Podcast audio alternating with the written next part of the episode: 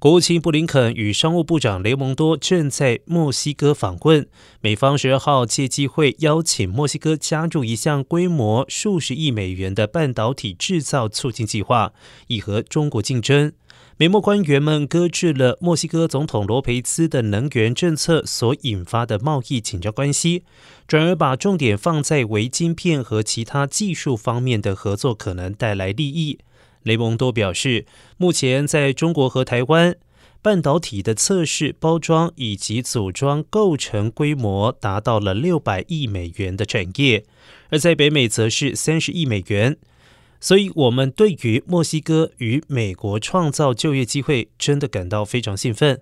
然而，总统拜登上个月将晶片法案签署成法，内容包括了约五百二十亿美元资金，用来促进微晶片生产。